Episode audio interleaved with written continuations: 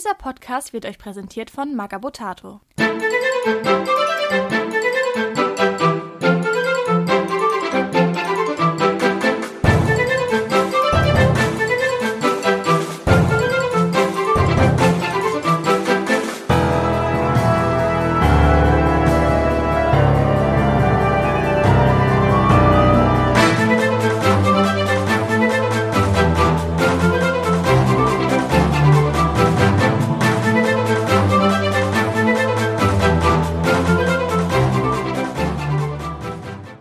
Moin Moin und herzlich willkommen beim Magabotato, dem Podcast rund um Brettspiele und Tabletops. Heute mit dem Gasthausgeflüster zu den neuesten Freebooters Fate Fraktion, den Schatten.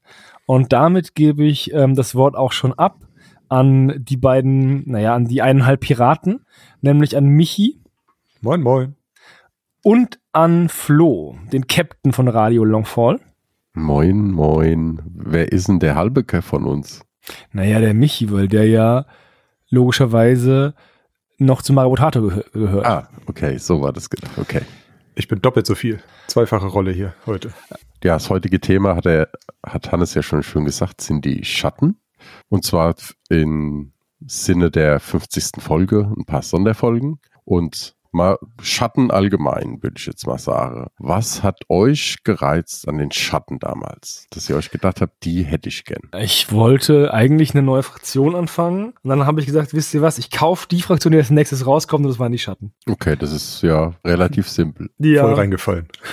Ja. Also hast du auch angefangen, ne? Ich habe auf Fischmenschen spekuliert und habe dann die Schatten bekommen. Ich muss sagen, als die Schatten rauskamen, ich musste erst warm werden mit denen. Also ganz am Anfang habe ich gesagt, so, also ich habe sie schon auch gesammelt, weil ich, irgendwie sind sie schon cool, aber Weil du alles sammelst von Freeboot. ich sammle auch alles, das kommt auch dazu, ja. Ich musste echt erst mal ein bisschen sacken lassen, wie Schatten. Also die mussten erst ankommen bei mir. Die waren nicht, nicht von Anfang an, dass ich gesagt habe, oh geil, neue Fraktion, spiele ich jetzt. Das hat ein bisschen gedauert. Was ich am witzigsten finde, als die ersten Modelle kamen und die erste Starterbox da im Vorverkauf auf der Taktika rauskam, ne? Mit die, da waren dann noch so Alpha-Regeln dabei, die jetzt auch nicht mehr ganz so sind. Da war der coolste der Geisterpirat. Und Geisterpiraten sind ungefähr das Volk, was ich nie spiele. Echt, das ist meine Basis für Beschuss. Echt, das ist Ja. äh, cool. Dann können wir, kommen wir bestimmt später drauf. Aber ich bin heute extra für die Aufnahme nochmal alle Einträge durchgegangen, die die Schatten bis jetzt haben. Und man sieht echt bei verschiedenen Figuren, dass die halt einfach ganz verschiedene Taktiken und Zusammenstellungen supporten. Und ich glaube, man kann echt sehr viele verschiedene Ansätze finden, die die Schatten zu spielen. Das ist Ja. richtig und das ist vor allem, das ist das, was mich an denen gereizt hat. Einfach dieses, du bist so flexibel und diese einzigartige Mechanik, die die haben, das hat Ja. mich einfach gereizt, mal was komplett Neues innerhalb von Freebooters spielen zu wollen. Also muss ich auch sagen, ich habe es dann irgendwie zwei, dreimal gespielt und dann gemerkt, wie viel einfach dahinter steckt und dann haben die auch richtig Spaß gemacht. Ja, ich spiele die auch gerne. Und die Schattenmacht gibt dem Ganzen auch eine Komponente, die man vielleicht bei anderen ähm, Mannschaften nicht hat. An der Tiefe, an der taktischen Tiefe vor allem. Aber sie kommt zu einem Preis. Ich würde jetzt erstmal anfangen für Leute, die jetzt Schatten anfangen. Also ihr braucht auf jeden Fall eure Figuren, die ihr gern hättet, wie sinnvoll, aber auch im Vergleich zu anderen Mannschaften ein eigenes Buch. Das ist das Schattenbuch Tales of Longfall 6. Und die Ausrüstungskarten müssen nie unbedingt. Ich würde es aber empfehlen, weil ich glaube, da kommen wir später dazu. Die machen unglaublich viel aus, weil man das so viel spielen kann mit beim Listenbau. Ja, wobei ich nicht alle Ausrüstungskarten für so, für so simpel, äh, sinnvoll halte. Das, aber da kommen wir dann auch später dazu. Hm. Ja, es sind nicht alle so hundertprozentig sinnvoll, aber ein paar sind echt gut und eben auch diese Mannschaftsausrüstung kann, ich glaube, das sehen wir dann bei unseren Listen, da kann man unglaublich lustige Sachen bauen. Aber dann lass uns doch mal einsteigen in den, würde ich mal sagen, Fluff erstmal, oder? Von dem ich natürlich keine Ahnung habe, weil ich irgendwie den Hintergrund von Freebooters nie wirklich lese. Ja, aber da fahren wir ja einen Michi da, der weiß es Ich immer. oute mich als Spieler, der so gut wie kein Hintergrundwissen zu den Spielen hat, die er spielt. Auf der Heimfahrt von der Taktika haben mein Bruder und ich uns, glaube ich, fünf Stunden oder so, naja, dreieinhalb Stunden eher, den Hintergrund von Conquest angehört. In so auf so einem englischsprachigen YouTube-Kanal. Bei dem Spiel weiß ich jetzt viel mehr als bei Freebooters, obwohl ich es eigentlich nicht mag. Ja, ist ja schon mal was, ne? Schön, dass du auch im Fluff ankommst. Schattenfluff ist eigentlich Was ich erstmal ganz schön finde, da wird jetzt schon seit einiger Zeit so ein bisschen, wo das schon angeteasert, dass da irgendwie was ist. Und was genau das war, war natürlich nie ganz klar. Und äh, man, letztendlich war das so beim Meisterassassin zum Beispiel, dass der schon irgendwie hinter den Kulissen irgendwie daran arbeitet, irgendwie, irgendwie sich Macht zu holen, um die Bruderschaft wieder stärken zu lassen. Und das geht dann alles ein bisschen schief. Und die Amazonen finden einen Tempel im Dschungel, wo sie dann auch in der Ruine ganz unten drin was finden, was eben auch letztendlich ein Schattentor ist, was sie dann aufstoßen, was so nicht geplant war. Und ähm, die Schatten kommen aus einer anderen Dimension, aus der Schattendimension. Das sind uralte Wesen, die sind vor Jahrtausenden, als es noch Mammuts gab, sind die vertrieben worden von einer alten Rasse, über die wir jetzt auch noch nicht viel mehr wissen. Und äh, haben sich da in diesen Schatten, in dieser Dimension, haben sie überlebt, sind aber auch teilweise, ja, ich will nicht sagen verrückt geworden, aber sie haben ihre eigene Persönlichkeit verloren und ihr, ihr eigenes Wesen verloren und sind halt zu Schatten geworden. Bei Lovecraft würde das degeneriert heißen. Mhm. Sie sind degeneriert da in der Schattenwelt. Und als sie dann rausgekommen sind, haben viele dieser Schatten, also gerade die, die eben nicht mehr so ihren eigenen Willen hatten, haben so ziemlich das erste, was sie gesehen haben, versucht nachzumachen oder zu kopieren. Teilweise erinnern sie sich allerdings auch noch an die Zeiten, wo sie vertrieben worden sind. Also daher kommen dann auch so, dass viele diese Tentakel auch dabei sind. Also ganz viele Modelle sind ja auch mit Tentakeln versehen. Dann haben alle ja diese Schwaden, die halt das auch ausmachen, diese Schattenschwaden. Und die sind eben rausgekommen, haben alles kopiert und jeden und haben es teilweise eben auch geschafft, sehr gute Kopien zu machen, dass auf den ersten Blick man gar nicht sieht, dass das ein Schatten ist und haben dann erstmal in Longfall ganz viel Chaos angerichtet. Also auch teilweise wirklich die Mannschaften unterwandert und da dann für Entscheidungen gesorgt, die eben nicht im Sinne der Menschen waren, sondern für die Schatten gut waren. Und dann irgendwann haben die normalen Fraktionen, sage ich mal, die Menschen auf Longfall und die Goblins gemerkt, dass da irgendwas nicht stimmt und haben nach und nach rausgefunden, was das ist und wie man gegen die Schatten vorgehen kann und haben die dann angefangen zu bekämpfen, haben sich dann sogar verbündet, alle Fraktionen, also weil die, dieser gemeinsame Feind der Schatten war dann doch größer als, als alle anderen Abneigungen. Und dann hat man es tatsächlich geschafft, die Schatten auf Schiffe zu treiben und diese Schiffe mit ja den gleichen Runen wie auf den Schattentoren zu versehen und zu sichern. Ja, nur hat irgendwer leider einen Übertragungsfehler gemacht und statt 10.000 Jahre weggesperrt, weggesperrt, sind sie jetzt nur zehn Tage weggesperrt und jetzt kommen alle zehn Tage die Schatten wieder auf Longfall an und versuchen diesen Fluch da zu brechen, der sie auf die Schiffe hält und müssen jedes Mal wieder zurückgetrieben werden. Das war bestimmt ein Goblin, der das falsch gemacht hat. Nee, ich glaube, das war ein Ahondaro. Ja, der ist ja fast so groß wie ein Goblin. Aber das war's, ne? Mehr gibt's eigentlich noch gar nicht. Nö, also es ist, äh, ich habe sicherlich auch Kleinigkeiten weggelassen, aber also viele, es gibt auch Schatten, die eben noch ihr, ihr Bewusstsein sehr doll gehalten haben. Das sind dann eben meistens die Anführer. Die Rattenkönigin ist da, ist da ein schönes Beispiel. Die ist zwar auch rausgekommen und hat erstmal ein Wesen kopiert, was sie gefunden hat und hat dann gemerkt, dass das eine Ratte war und war dann ein bisschen angepisst davon, aber hat sich halt dann doch zu einem großen Anführer noch aufgeschwungen. Kannst du auch was dazu sagen, wie das zu den bösen Zwillingen kam? Warum die da sind. Ja, manche ja, haben ja irgendwas geklaut von manchen anderen. Genau, es ist ja dieses, dass sie die anderen, also zum Beispiel äh, Captain Rosso wurde ja kopiert vom Gewitterfürsten und der böse Zwilling, die Regel sagt ja, dass die Charaktere auf sich gegenseitig Kopfgeld bekommen. Das liegt natürlich daran, dass die äh, jeder versucht, der Einzige zu sein. Also der Gewitterfürst würde schon, äh, wenn Captain Rosso nicht mehr da ist, versuchen, die Mannschaften dann auch die Piraten zu übernehmen oder zu unterwandern. Auf der anderen Seite, Captain Rosso will natürlich der einzige Captain Rosso bleiben. Ich finde es so cool, wie bei ganz vielen Fraktionen wirklich starke Charaktere übernommen werden und bei der Armada einfach der dicke kleine Junge, der keine Knifte halten kann.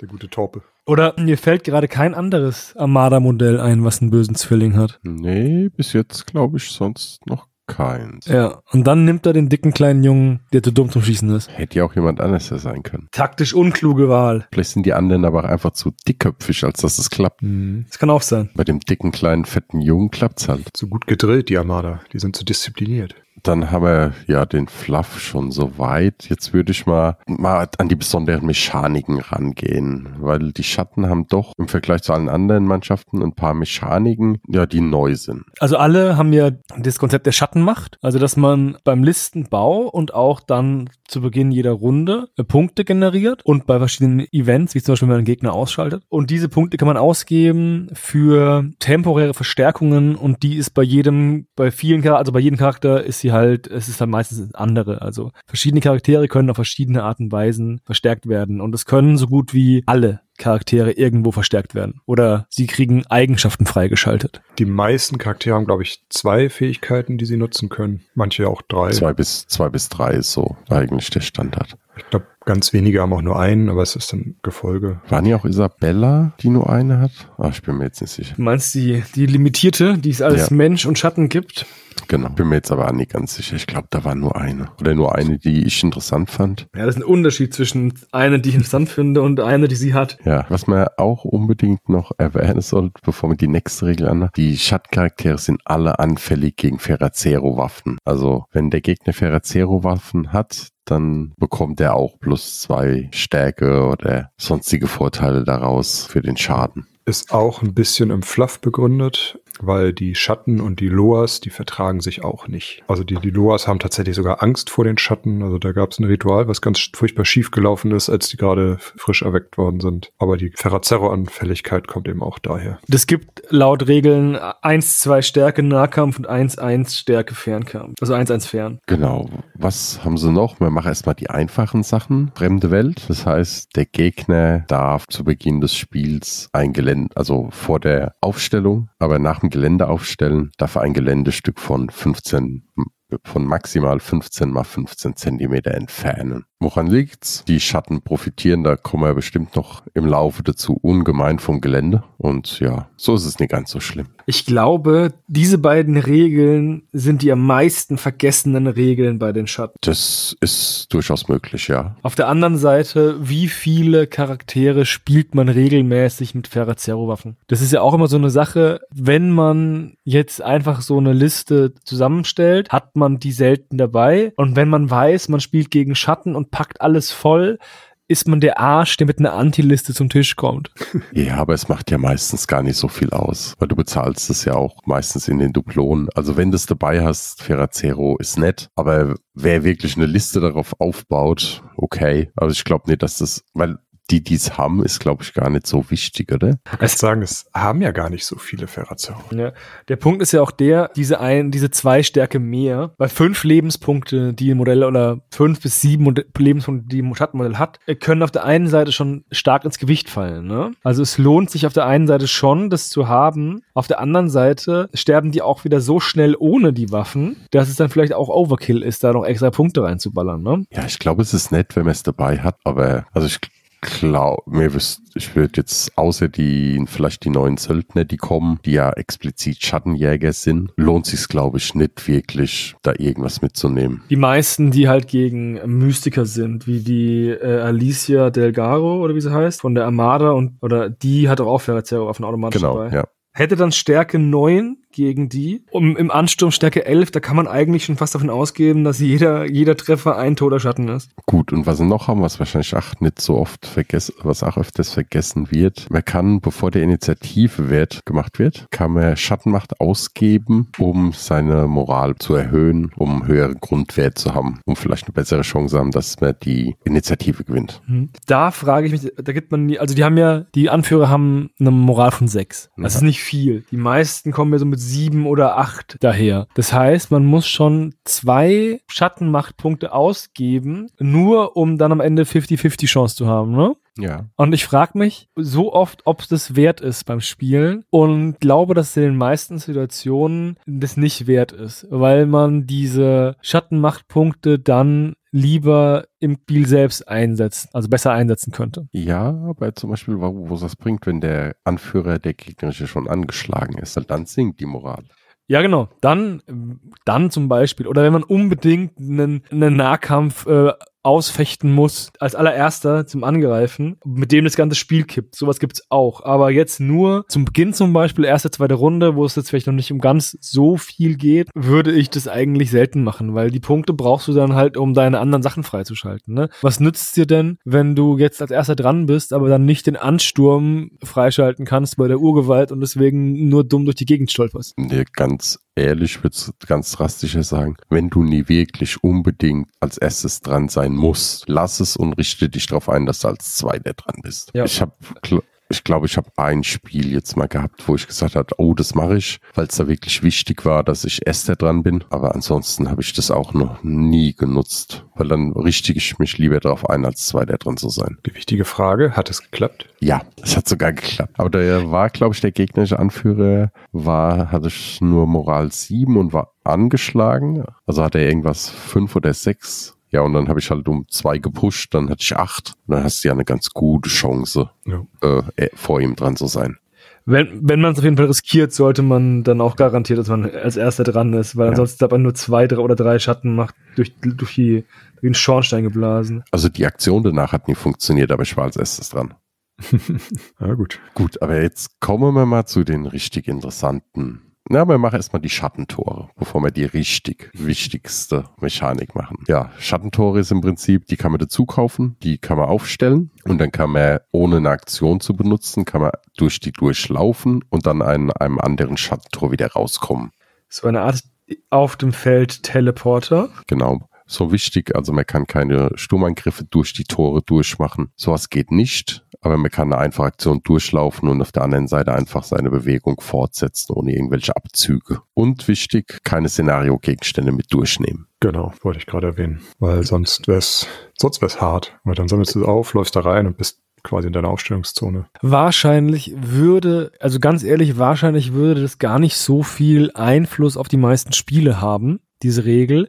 Aber ich glaube, die Spiele, in denen spielentscheidend wäre, wäre ein richtig beschissenes Gefühl für den, der da abgezogen wird. Ja. Ja, es ist jetzt, also mir, mir spiele ja öfters auf Turnieren die, die mit den Schatztruhen und da mir es ja geändert, dass du die in die gegnerische Aufstellungszone bringen musst. Aber das Standard heißt ja in die eigene Aufstellungszone. Das heißt, du läufst vor, stellst ein Schattentor auf, hast die richtige Truhe gefunden, gehst durch, bist wieder hinten. Fertig. Spiel vorbei. Das heißt, das Spiel könnte in zweieinhalb, zwei Runden, vielleicht, wenn es schlecht läuft, drei Runden komplett vorbei sein. Du konntest nichts machen. Und das ist halt sehr frustrierend. Kann dir aber auch ähm, ohne Schattentor passieren. Also du läufst hin, nimmst sie auf, dann laufst du, läufst du mit dem Kelpie zu dem Typen und ziehst ihn in die Aufstellungszone, er lässt, lässt los und läuft wieder rein. Kann auch passieren. Würde auch gehen von der, von der Reichweite her. Könnte fast hinhauen, ja. Also wenn du ein schnelles Modell hast mit, mit 12 Zentimeter und dann nochmal 12 Zentimeter und dann nochmal 12 Zentimeter, dann ist man halt schon übers halbe Feld gelaufen. Dann muss man beim Aussuchen der Kiste Glück haben und dann kannst du auch gewinnen. Aber das sind sehr viele Events. Und es gibt ja auch noch irgendwelche, die wahrscheinlich auf die schießen werden, ne? Genau. Da kannst du dich auch ein bisschen drauf einrichten, dass wenn du siehst, der geht vor, das Kelby steht in der Nähe, dann gehst du halt einfach mit ein paar Scharfschützen auf Abwarten, also mit ein paar Fernkämpfer und dann nutzt du das halt aus, sobald er sich bewegt. Ne? Ja. Dann haben die mit wenig Leben halt nicht mehr viel zu tun. Das ist halt bei Schattentoren ein bisschen schwerer. Und das ist ja jetzt nur so ein Minimalfall. Könnte ja sein, dass es du über das halbe Feld das machen kannst. Weil da können wir dann mal bei der Mannschaftsausrüstung, meine Lieblingsmannschaftsausrüstung mit den Nebeltoren zum Beispiel. Ist ja auch, also du kannst sagen, wenn du durchs Schattentor durchgehst, kannst du an eine Rauchbombe rauskommen. Das kannst du kaufen für 10 Punkte. Ja, und die Rauchbombe kannst du halt einfach in der Estrunde übers ganze Spielfeld werfen. Klar, du kannst nur in die eine Richtung durchlaufen, aber wenn du einen durchschickst mit dem Schattentor und dann drüben nochmal eins aufstellen lässt, dann hast du praktisch von der einen Aufstellungszone in die andere. Und dann wird's halt richtig pervers. Ja, ja, das, da gibt's verschiedene Listen, die- die einmal gut funktionieren, aber dann auch eventuell nicht mehr so häufig. Wobei ich Schattentore selten einsetze. Selten bis gar nicht, muss ich sagen. Ich auch nur in Kombi mit dem Nebel. Ansonsten auch Ich- gar nicht. Das ist ein, das ist ein Spielstil, der mir nicht so zusagt. Man kann Schattentore auch umbringen, übrigens, ne? Also die sind keine, die kann man auch angreifen, zerstören. Ich weiß nicht, also es ist schon ein cooles Gadget, aber für mich, du hast ja schon am Anfang angesprochen, die hohe Flexibilität. Und für mich machen die Schattentore die Schatten auf eine gewisse Art und Weise ausrechenbar, weil du halt diese Trasse dann hast zwischen zwei Punkten und du musst sie ja irgendwie nützen, ansonsten hättest du sie auch gar nicht erst aufbauen müssen und die Schattentore kosten ja auch 20 Punkte, 25 Punkte, Zehn. Ja, Eins kostet zehn. zehn, aber du musst zwei mitnehmen. Ne? Genau. Ja zwei. genau, also 20 Punkte, die du dann ja auch und dann, ja, also ich weiß nicht, ich, also wie gesagt, mir hat äh, sich dieser Spielstil noch nicht ähm, so erschlossen. Bestimmt gibt es irgendjemanden da draußen, der darauf schwört, das gibt es immer der Fall. Ähm, gerne auch mal in die Kommentare schreiben, was dann die Liste ist und äh, vielleicht ein Taktikabriss, aber ja, Das ist eine Mechanik, die ich nicht unbedingt nutze. Ja, ich nur mit den Nebeltoren, weil äh, mit den, also mit den Rauchbomben, mit dem Nebeltor ist die Mannschaftsausrüstung, weil da bist du flexibel, weil du ja kannst ja jederzeit Rauchbomben nachwerfen. Dann kannst du halt woanders da rauskommen. Das ist auch eine, eine Liste, über die wir später sprechen können, die, wo ich einmal richtig böse in die Falle getappt bin. Ja, Die bei ich hab- einem, Ich habe bei einem eine. Freundschaftsspiel mit einem Kollegen, mit Peter. Ja. Wie gesagt, meine Liste ist damit, das ist so momentan meine Lieblingsliste, die machen wir dann später. Aber lass uns erstmal noch die letzte Mechanik, dann haben wir nämlich den großen Elefanten erstmal aus dem Raum dann können wir mal allgemein über Vor- und Nachteile reden. Michi, willst du? Du hast so lange nichts mehr geredet. Ja, ich, ich höre euch gerade so schön zu. Es ist alles ganz spannend. Ich ähm, habe leider selber noch nie mit den Schattenturm gespielt, deswegen habe ich mich jetzt gerade ein bisschen zurückgehalten. Aber die Regel, mit der ich gespielt habe und die wirklich wichtig ist, ist in Rauch auflösen, beziehungsweise das Verschmelzen, was dann damit kommt. Und das besagt nämlich, dass immer wenn ein Schattencharakter ausgeschaltet wird, also wir haben schon gesagt, die haben wenig Lebenspunkte, dann wird der Charakter zwar vom Feld genommen, aber stattdessen wird ein sogenannter Schemen aufs Feld gestellt, also ein neuer Charakter kommt. Der hat dann vier Lebenspunkte und ist wehrlos, also kann auch relativ schnell getötet werden. Aber wenn ich mehrere dieser Schemen wieder zusammenbringe, also zwei für ein Gefolge oder drei für einen Spezialisten oder Anführer, dann kann ich einen bereits ausgeschalteten Charakter wieder zurück aufs Feld holen. Und das mit vollen Leben und ohne kritische Treffer. Aber ohne Ausrüstung, meines Wissens. Nee, mit. Echt Ja. mit? Mit Ja, wie kriegst du wieder? Ah, cool. Das war irgendwo, ja, irgendwo war das, ich glaube, wir haben das mal angepasst, weil der Text nicht ganz eindeutig war, aber die, aus, die Szenario-Gegenstände verlierst du. Ja, ja, genau. Wie sieht's denn aus, wenn ich einen Gegenstand, sowas wie ähnliches wie äh, die Zusatzwaffe, die ich einmal abfeuern kann? Ich benutze den, werde getötet, komme wieder ins Spiel als neues Modell, habe ich dann wieder meine Zusatzwaffe? Nee. Die haben aber Ist auch benutzt worden. Die haben ja auch keine Zusatz. Also Ja, das- einmaliges, einmaliges Aber ein einmaliges, einen einmalig nutzbaren Gegenstand. Der bleibt weg. Genau, der ist benutzt. Das steht auch irgendwo. Ich weiß nicht mehr wo. Aber es ist wie bei Big Torpe zum Beispiel, der hat ja auch nur drei Schüsse. Und wenn er wiederkommt, sind die trotzdem weg. So, bei den Rauchauflösen gibt es noch zwei Besonderheiten. Das wäre einmal die Regel von der Vogelscheuche. Da kannst du mit einem Schemen an ein Gedöns und das Gedöns wegnehmen und den Schemen, dann kannst du das Modell zurücknehmen. Ja. Und es gibt noch die Mannschaftsausrüstung, Schemenfluktuation. Das heißt, du kannst einen Spezialisten oder einen Anführer auch für zwei Schemen holen. Darfst aber dann keinen Charakter mit Beschwörung in der Mannschaft haben. Und Beschwörung ist eine Regel, da kann man mehr Schemen aufs Feld holen, ohne dass Charaktere ausgeschaltet werden müssen. Oh, der Rattenschwärmer. Oder Rattenschwärmer, wenn es die Rattenkönigin ist. Ich weiß gar nicht, ich, war das jetzt eine einfache Aktion? Nee, es ist eine komplexe. Schwören ist komplex, komplexe ne? Aktion und der Hirte hat die Möglichkeit, durch den Einsatz von zwei Schattenmacht es zu einer einfachen Aktion zu machen. Genau. Wir sind da durch viele, viele Regeliterationen gegangen, deswegen bin ich da nicht ganz regelfest. Ja, es gab auch mal ganz am Anfang dieses äh, Gefolge hinterlassen Schemen und Anführer und Spezialisten äh, hinterlassenen besseren Schemen sozusagen. Ein Phantom. Phantom, genau. Und dann musste man das noch viel kleinteiliger zusammenpuzzeln. Da finde ich aber dieses zwei oder drei gleiche äh, viel, viel besser. Ja, war auch gut, dass das dann nochmal so geändert worden ist. Auf jeden Fall. Dann, glaube ich, sollten wir mal Vorteile und Nachteile reinspringen. Von den Regeln haben wir jetzt eigentlich alle wichtigen abgehandelt. Oder fällt einem noch einer ein? Nein, ne? Nee, also ein Vorteil ist, man, wie gesagt, man ist sehr flexibel und man, man zahlt für sehr, man zahlt eigentlich für die Sonderregeln, die man für Schattenmacht freischalten kann, weniger Punkte, weil es ja keine feste Sonderregel ist, aber zahlt dann halt im Spiel mit der Schattenmacht. Und wenn du halt irgendein Männchen hast, was ähm, Ansturm hat, hat es halt immer Ansturm. Und wenn du halt an dem Punkt angekommen bist, an dem du keine Schattenmacht mehr hast, aber es bräuchtest, ist es halt in dem Moment ein Nachteil.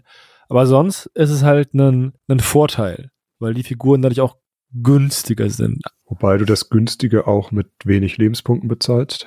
Ja, das sowieso. Weil ja quasi die vier Punkte von dem Schemen, der dann erscheint, werden quasi immer noch mit draufgerechnet. Ja.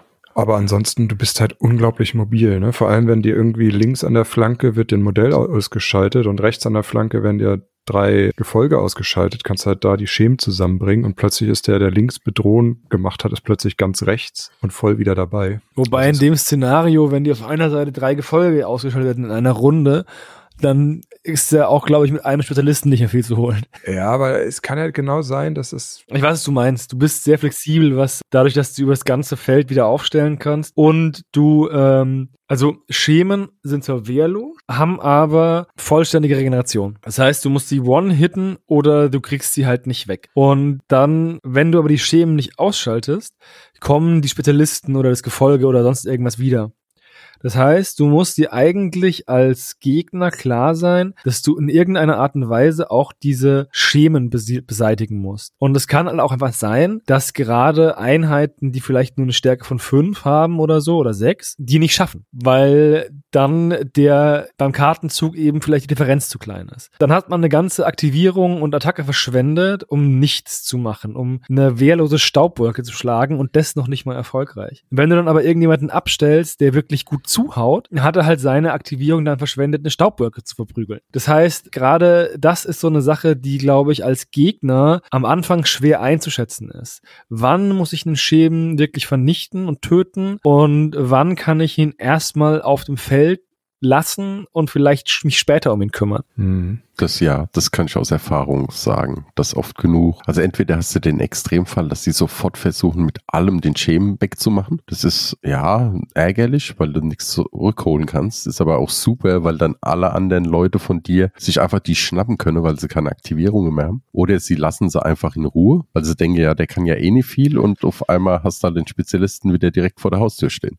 Ja, und das ist halt, das ist eine, eine Lernkurve, die, glaube ich, für, für Gegner ganz unangenehm ist, vor allem wenn du selten bis gar nicht gegen Schatten spielst. Also, ja. das ist halt eine Sache, die, ja, die mir da einfällt, als Besonderheit in der Hinsicht noch zu den Schemen. Ganz wichtig auch, äh, die Schemen sind ja immer noch Charaktere. Also auch wenn sie selber fast nicht angreifen können, geben sie trotzdem noch Unterstützung. Ja, das ist auch toll, weil wenn du einfach zwei Schemen hast, können die jemanden in die Zange nehmen und beide mit einer Attacke zuhauen, weil sie in Überzahl sind. Ja. Ähm, Um, das reicht auch ab und zu mal, um vielleicht den einen oder anderen auszuschalten. Habe ich selbst schon geschafft. Aber ähm, es reicht auch, um vielleicht jemanden zu binden, taktisch. Also um vielleicht hier oder da nochmal irgendwie das Schlachtenglück für seine Seite zu wenden. Kann man ja eindeutig sagen. Zum Beispiel, wenn der Gegner schon dran war und du den, der Schemen da entsteht oder, oder es ist die letzte Aktion von dem und der Schemen entsteht und du weißt genau, guck mal, da ist jetzt um die Ecke von mir noch ein starker Nahkämpfer. Der kann jetzt in der Hand, in der Runde oder gleich am Anfang in der nächsten Runde dazukommen, dann lässt ihn stehen. Gibt dir plus ein A, hat sich relativ dann zum Vorteil entwickelt. Das wäre zum ja. Beispiel so ein Fall wo ich sage, das macht es auf jeden Fall extrem Sinn, den stehen zu lassen. Ja. Und von den Punkten her sind die Schatten ja auch nicht so teuer, dass man in den meisten Fällen ist man, also was kommt es bei mir so vor, ist man nicht in der Unterzahl auf dem Feld, sondern es passt eher ausgewogen von der, von der Menge der Figuren. Und wenn du Modelle verlierst, am besten verliert der Gegner ja auch welche, kannst du dir eben wieder zurückholen durch Zerschmelzen. Das kostet dich zwar Siegpunkte. Erzähl es mal, weil das haben wir ja noch gar nicht erwähnt. Genau. Aber du kannst kannst halt, also der, der, es gibt ja Punkte, an denen bricht eine Mannschaft, an denen hast du zu viele wichtige Figuren verloren oder die haben ihre Fähigkeiten durch Crits oder sonst etwas eingebüßt und dann geht es nur noch darum, dass man vielleicht nicht ganz arg auf die Fresse bekommt. Und durch das Verschmelzen der Schatten kannst du diesen Punkt weiter hinauszögern. Und du bist, auch wenn du weniger Lebenspunkte hast, bist du in einem Abnutzungskampf mit deinem Gegner eigentlich im Vorteil, weil jeden Verlust, den du machst, der bleibt weg und jeder zweite Verlust, den du erleidest, der kommt im besten Fall wieder. Und so kannst du den Druck viel viel höher aufrechterhalten bis zu einem gewissen Punkt. Irgendwann brechen die Schatten auch ein, aber gegen Mannschaften mit, mit einer, die eh schon in der Unterzahl sind gegen Schatten, kann das ein sehr großer Vorteil sein, wenn man diesen Druck so recht, so lange aufrechterhalten kann, weil dann können die Leute sich auch nicht erlauben, eigentlich nur auf Schäben zu gehen, aber sie wissen auch wieder, sie kommen zurück, das heißt, man muss auf die gehen und dann ist in der Zwickmühle. Allein schon, wenn dein Modell ausgeschaltet wird, dass du mit dem Schemen noch aktivieren kannst und deine Aktion quasi nicht verlierst. Ne? Also du, du behältst halt deine Aktion. Also erstmal, bis die Schemen natürlich dann auch ausgeschaltet werden, aber das kostet den Gegner halt auch wieder eine Aktion, den Schemen auszuschalten. Also ich sag mal so, wenn jetzt ein Wildochs mit Ansturm kommt und irgendwie mit Stärke 20 zuschlägt, ist ein normaler Charakter oder ein Goblin ist auf jeden Fall weg und ein Schatten ist zwar weg, aber dann ist der Schemen noch da. Und dann muss Wildochs nochmal zuschlagen und das kostet eben auch den Gegner immer ganz viele Aktionen. Und da hat man eben mit den Schatten einfach den Vorteil, dass ich erstmal meine Aktionen behalte, selbst wenn ich meine Modelle verliere. Ich überlege gerade, wo das steht mit den, ich glaube, du bekommst 25 Punkte für 35. jeden Schemen, Der verschmilzt? 35. Ja. Also 35. jedes Mal, wenn du einen Charakter zurückholst, bekommt der Gegner 35 Ruhmpunkte. Zusätzlich zu den ähm, Ausgeschaltet. ausgeschalteten Punkten. Das steht auf Seite 8. Wobei ein zurückgeholter Charakter eben nicht mehr als ausgeschaltet gilt. Ja, das sollten wir vielleicht auch erwähnen. Also wenn irgendwelche Regeln sind, die dir einen Vorteil geben, wenn du ein Modell ausschaltest, wenn der Charakter sich in einen Schemen verwandelt, ist er nicht ausgeschaltet, weil es passiert, bevor das Modell ausgeschaltet wird, verwandelt er sich in Schemen. Hast du da mal ein Beispiel? Ich glaube, bei gewissen Loas war das der Fall, ne? Da gibt's Loas, wenn das Modell zum Beispiel Mary Chains. Mary Change das, hätte ich jetzt auch gesagt. Das wäre jetzt einfach mal, gut, wirst du wahrscheinlich selten machen, weil die meisten Schatten ja Sturkopf haben, also dass du mehr Blutschuld bezahlst, aber wenn jetzt mal Mary Chains drauf wäre. Das heißt, wenn ein Modell ausgeschaltet wird, dann kommt ein Sansam stattdessen zurück. Und das wäre halt nicht der Fall. Auch wieder sowas ganz Spezifisches, was genauso oft vergessen wird wie die Ferrazero-Waffen, ich sag's euch. Ja, das ist öfters mal eine Frage irgendwo, dass man das beachten soll. Aber jetzt kommen wir noch zu dem letzten, was wir vorhin schon hatten, die Schattenmacht. Wie kommt ihr zurecht mit Schattenmacht, wenn ihr spielt? Habt ihr zu viel, zu wenig? Passt es? Ich denke, man muss seine Liste da dementsprechend bauen, dass es klappt. Und man sollte sich vielleicht auch im Klaren sein, dass maximal die Hälfte der Mannschaft pro Runde irgendwie was machen kann. Als Schattenmachtmäßig. Das, man hat also nicht irgendwie genug Punkte, um allen Kram freizuschalten, sondern eher die die Hälfte. Aber du brauchst auch, glaube ich, gar nicht für jeden Charakter in jeder Runde immer Schattenmacht, weil du ja auch ähm, nicht mit allen sofort aggressiv angreifst. Also wenn die, die Schleicher zum Beispiel können körperlos machen, ne? Und du kann, man kann sich ja auch so aufstellen, dass man in der, dass man sich sozusagen in einer Runde in die Position bekommt, dass man in der zweiten Runde eben das einsetzen kann. Und viele Sachen sind ja auch Nahkampf bezogen, also mit extra Stärke oder brennend bei der Nachtlinge zum Beispiel. Das wird ja eh erst, wenn man im Nahkampf ist, relevant. Aber ich sag mal so, ich habe so lange zu viel Schattenmacht, bis ich zu wenig habe. ja, super. nee, also ich habe in den Spielen, die ich gespielt habe, war es eigentlich eigentlich immer ausreichend. Also ich habe kann halt mal sein, dass ich dann mal ein bisschen was rein investiert habe, um Aktionen wirklich stark zu machen und dann mir zwei Aktionen später dachte, ah, hätte es mal lieber nicht machen sollen, aber ja, insgesamt fand ich es eigentlich immer ausreichend. Naja, es ist eine Ressource, man muss sie ausgeben, aber man sollte sie nicht verschwenden. Vielleicht Jo. sollten wir mal sagen, wie man an Schattenmacht kommt. Das ist vielleicht noch relevant. Also beim Listenbau bringt, hat jeder Charakter oben rechts eine Zahl. So viel Schattenmacht bringt er automatisch mit. Äh, Das ist bei Spezialisten meistens eins. Bei ganz wenigen ist es zwei. Gefolge bringt in den meisten Fällen nichts mit, meines Wissens. Wenn nur einzigartig ist. Ich weiß nicht, also hier der Nebelwanderer bringt nichts mit, aber hier Jackie in the Box bringt eins mit. Die habe ich durch Zufall gerade auf dem Schreibtisch stehen und mal die gerade an, deswegen habe ich die Karte noch hier liegen, deswegen weiß ich das. Gibt es irgendeins, was drei bringt? Ein Modell? Nee, dürfte Glaube keins sein. nicht. Es kommt, das ist im Mannschaftsbuch 2 noch die Harpier. Ah, die Rattenkönigin bringt drei.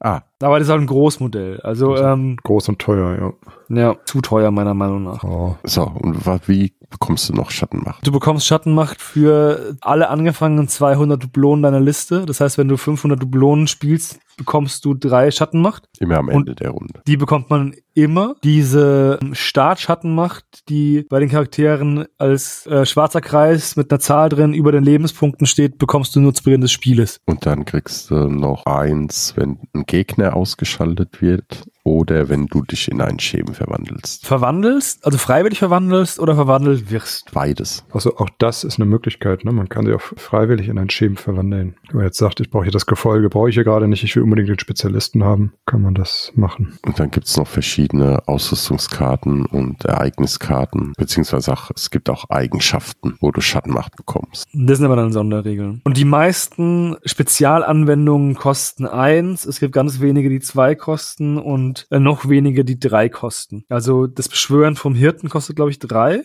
Genau. Und auch das Beschwören von der ähm, Rattenkönig kostet drei. Drei sind immer nur die Beschwörungssachen. Alle anderen sind eins oder zwei. Ja, ich finde, also bei mir ist es so, ich habe ja relativ viel am Anfang. Ich habe ja, ich glaube, acht oder neun in meiner Liste Schattenmacht zu Beginn. Das langt mir mit dem, was ich bekomme, meistens so die ersten drei Runde und dann nimmt's rapide ab, weil dann kommt nach der Feindkontakt. Ja, aber dann ist ja auch, du bekommst ja auch irgendwie beim Auflösen jedes, jedes Gefechts irgendwie die eine oder andere Schattenmacht, ne? Also, ob du jetzt ausgeschaltet wirst und eine bekommst oder einen Gegner ausschaltest und eine bekommst. Man sollte nicht sparen, man sollte sie aber auch nicht verschwenden. Und ich glaube, das sind Dinge, die man auch erstmal als Spieler lernen muss, wann man jetzt zum Beispiel Schattenmacht einsetzt und, und wann nicht. Also Ja. wann man sagt, okay, hier brauche ich und hier ist es vielleicht übertrieben und hier mache ich es nur, weil ich sie habe. Ja, gerade so Stärke und Gift sind so beliebte Sachen, wo du wirklich erst lernen musst, muss ich es jetzt unbedingt nehmen, wegen der einen Stärke oder nicht. Da muss man ein bisschen, das muss man ein bisschen Fingergefühl mit der Zeit bekommen. Ja. Ich sag mal jetzt, bestes Beispiel Todesfee, hinterliga Angriff. Naja, wenn ich einen hinterliga Angriff machen will, brauche ich es halt. Da komme ich nicht drum rum. Und wenn du halt einen hinterhältigen Angriff machst, dann macht er den meistens, äh, dann versucht man ja auch so hinterhältig zu machen, dass man noch 24 Zentimeter macht, sind halt schon dann drei ausgegeben, ne? Ja, oder das ist halt auch, du musst halt wissen, gerade bei Plusbewegung langt mir meine Bewegung oder nicht, um Ja. es auszugeben. Ja, das ist immer so eine, immer so eine Sache. Und dann lässt man sich meistens vielleicht noch dazu verleiten, dass du jetzt schon drei Punkte ausgegeben hast. Jetzt willst du aber auch ihn umbringen, dann nimmst du noch Gift. Aber da stellt sich ja die Frage, wäre es vielleicht cleverer zu sagen, man nimmt nur zwei und spekuliert darauf, dass man eh ankommt und dann spart man sich die anderen beiden und fürs nächste Mal. Ja, ist im Prinzip, man muss ein bisschen üben und es rausfinden. Da kann man jetzt auch kein Allheilmittel empfehlen. Ja, ist auch persönliche Präferenz einfach, ne? Naja, das würde ich so nicht sagen. Also es Ja, ähm, ja, ich, alles in der ersten Runde zu verschwenden und dann krachend baden zu gehen, ist ja keine, ist ja, also persönliche Präferenz Die ist ja Charaktere immer auch, funktionieren grundsätzlich auch ohne die Schattenmacht. Ne? Also der Schattenmacht ist eigentlich immer nur ein Bonus. ja, aber das ist ja der Bonus, der sie stark macht. Natürlich. Also, wenn du sie nicht benutzt, wäre das nicht clever. Aber ich sag mal so, du sagst jetzt, ah, ich erhöhe mal die, äh, äh, die, die Reichweite lieber nicht und mache nur den hinterhältigen Angriff, auch ohne Gift. Und der andere sagt, äh, nee, ich erhöhe die Reichweite, damit ich auch sicher in den Rücken komme und mache auf jeden Fall auch noch das Gift rein, damit ich den Schaden sicher durchdrücke. Ne? Das, das ist halt schon manchmal so ein bisschen der persönliche Spielstil auch. Ja, aber, ja, aber ja gut, das ist immer so mit dem Gift jetzt bei ihr mit hinterleger Angriff, wenn ich halt zwei durchbekomme, dann ziehe ich auf jeden Fall Gift, weil dann habe ich einen sicheren Crit. Also kommt drauf an, was für Zone, aber im Normalfall. Jetzt wenn er, wenn du Arm und Torso hast und der hat zwei Widerstand und hat zweimal die gleiche Arm, dann brauche ich auch nicht den Crit, auf den kann ich dann auch verzichten, weil das nicht viel ausmacht. Wenn es jetzt der Unterleib ist oder je nachdem ein guter Nahkämpfer ist und die Beine, dann nehme ich das Gift mit, damit ich auf jeden Fall den Crit bekomme. Ihr seht, bei den Schatten muss man nicht nur sehr viel über seine eigene Fraktion wissen, sondern auch über die Fraktion des Gegners. Weil, also das hilft eh. Oder auf Also- die Karte gucken, ne? Die liegt Mhm. ja da. Ja, trotzdem. Trotzdem muss man ja auch diese Karte dann einordnen. Soll und die Figur auch in der Mannschaft einordnen. Ja, aber dann lasst uns doch mal zu den Nachteilen. Wir sind ja jetzt schon so ein bisschen, dass sie halt ein bisschen einzigartig zu spielen sind und spezielle Sonderregeln haben, deswegen halt auch nicht wirklich, sag ich mal, leicht für Anfänger sind. Ja, ich wollte sagen, es ist keine Anfängerfraktion. Man sollte das schon ein bisschen wissen, was man tut. Und man stirbt halt relativ schnell, ne? Also, die haben halt so, die Spezialisten haben so sieben Lebenspunkte, Gefolge so fünf teilweise. Also, es ist, ist bei sieben, sieben Lebenspunkte geht ja bei den meisten Gefolge erst so los, bei manchen Mannschaften, ne? Äh, Auf der anderen Seite, ja, wenn du halt nur, wenn du jetzt, ob du jetzt neun, ähm, neun Lebenspunkte hast und sieben Schaden bekommst oder sieben Schaden, Lebenspunkte hast und sieben Schaden bekommst, ist bei den Schatten auch nicht so ein großer Unterschied. Also dann nimmst du ihn halt weg, stellst einen Schemen hin und kommst eventuell wieder zurück. Und wenn du halt einen nicht, also ein normalsterbliches Gefolge hast, was dann nur noch zwei Lebenspunkte hat, dann machst du mit dem ja meistens auch nicht mehr so viel. Vor allem, wenn er in Panik wegläuft. Wenn er zum Beispiel wegläuft, ist eine Sache, genau, passiert mir bei der Armada nicht so häufig. Deswegen hatte ich das gerade nicht so auf dem Zettel. Aber ähm, selbst dann hast du halt ein Männchen mit zwei Lebenspunkten noch, dass du dann im Endeffekt auch nur noch ähm, mit, also in den meisten Fällen noch mit äh, Glanz und Gloria verheizen kannst, weil, ja, das zwei Lebenspunkte schießt du halt doch mal schnell raus, ne? Ja, das, Und dann zu sagen, okay, hm, ich laufe weg, ich verstecke mich, ich nehme noch irgendeinen Szenario-Gegenstand, das ist dann meistens nicht unbedingt die beste Wahl, weil dann ist das Modell ja gefühlt schon ausgeschaltet, wenn du vom Gegner wegläufst, auch wenn du nicht in Panik bist. ja, wenn wir jetzt gerade schon, das ist gerade ein guter Dings, was du, Punkt, was du gesagt hast, weil wir gerade so von Vor- auf Nachteile umgehen. Wir haben noch gar nicht erwähnt, die haben keinerlei grauen Lebenspunkte. Das heißt, du musst eigentlich keine Moraltests ablegen, aber da ist halt auch der Nachteil, die haben im Vergleich eine relativ niedrige Moral. Das heißt, Eigenschaften, die das auslösen, wie Furchterregen, Glockruf, provozieren, kommen halt auch leichter durch. Das ist auch eigentlich ganz spannend bei denen. Diese ganze Moralgeschichte verhält sich halt völlig anders. Weil nur weil sie keinen Moralwert, also die meisten machen keinen Moralwerttest, weil die meistens tot sind, wenn sie Schaden bekommen oder wenn sie viel Schaden bekommen. Aber ja, Tests auf den Moralwert wiederum, da sind sie, da steigen sie, stecken sie nicht so viel weg, ne? Ja.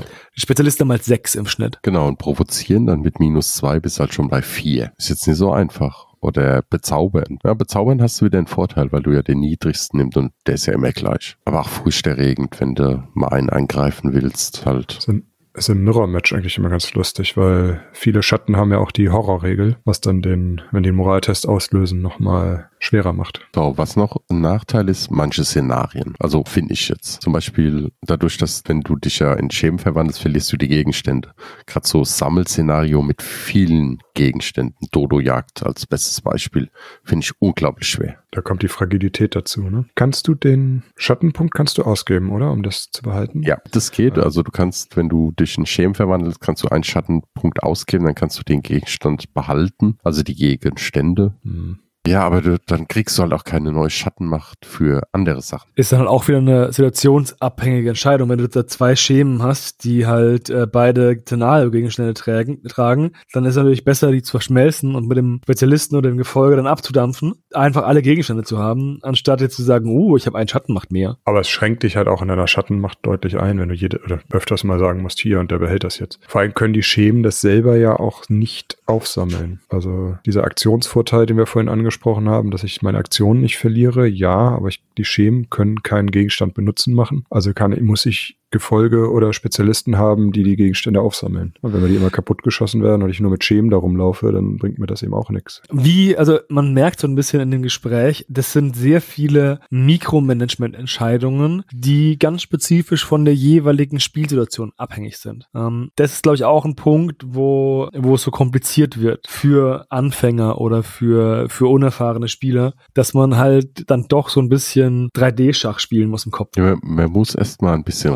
reinkommen bei den Schatten und auch ein paar Mal gespielt haben. Dann ist man da eigentlich relativ schnell drin, sag ich mal, im Normalfall. Ja, wenn du jetzt nicht richtig auf den Kopf gefallen bist und es, es gibt ja so Spieler, die fünfmal den gleichen Fehler machen und das sechste Mal nochmal hinterher. Das Ja. sind die Schatten natürlich nix. Aber sobald du lern, nicht lernresistent bist und wirklich die, das mitnimmst, dass du ein bisschen dir das anguckst, verstehst, warum, dann hast du nach ein paar Spielen da auch ein gewisses Gefühl und es wird dann von Spiel zu Spiel im Normalfall besser. Ja, auf jeden Fall. Und dann kann man auch die Stärken unglaublich gut ausspielen. Also ist eine starke Mannschaft, ne? Also Mit da ist wieder im Unterschied zu zum Beispiel, wie ich ja immer sage, bei Goblins, du kannst nichts falsch machen. Ne? Beim Zusammenstellen kannst du nichts falsch machen und beim Spielen, ja, vor und drauf und dann gucken, was bei rauskommt. Aber bei den Schatten, beim guten Spieler kann es eine unglaublich starke Mannschaft sein. Beim eher schwachen Spieler ist es eine unglaublich schwache Mannschaft. Also es hängt Mhm. wirklich, also gefühlt viel von deinem eigenen Verständnis fürs Gesamtspiel und für die Mannschaft ab. Ja, und die Auswahl ist ja auch recht groß bei den Schattenmodellen geworden. Ich habe, wie gesagt, Jackie aus der Kiste gerade ausgepackt und äh, fürs Malen vorbereitet. Die ist Schattenartikel 32. Ja, wir haben auf das Spiel gemerkt, dass es mittlerweile mehr Schatten als Amazonen gibt. Wie, ich weiß es nicht genau, es sind natürlich nicht alle Schatten, also alle 32 sind ähm, Modelle, weil es gibt ja auch noch die, die Karten. Nee, die Karten haben äh, keinen Schattenproduktcode.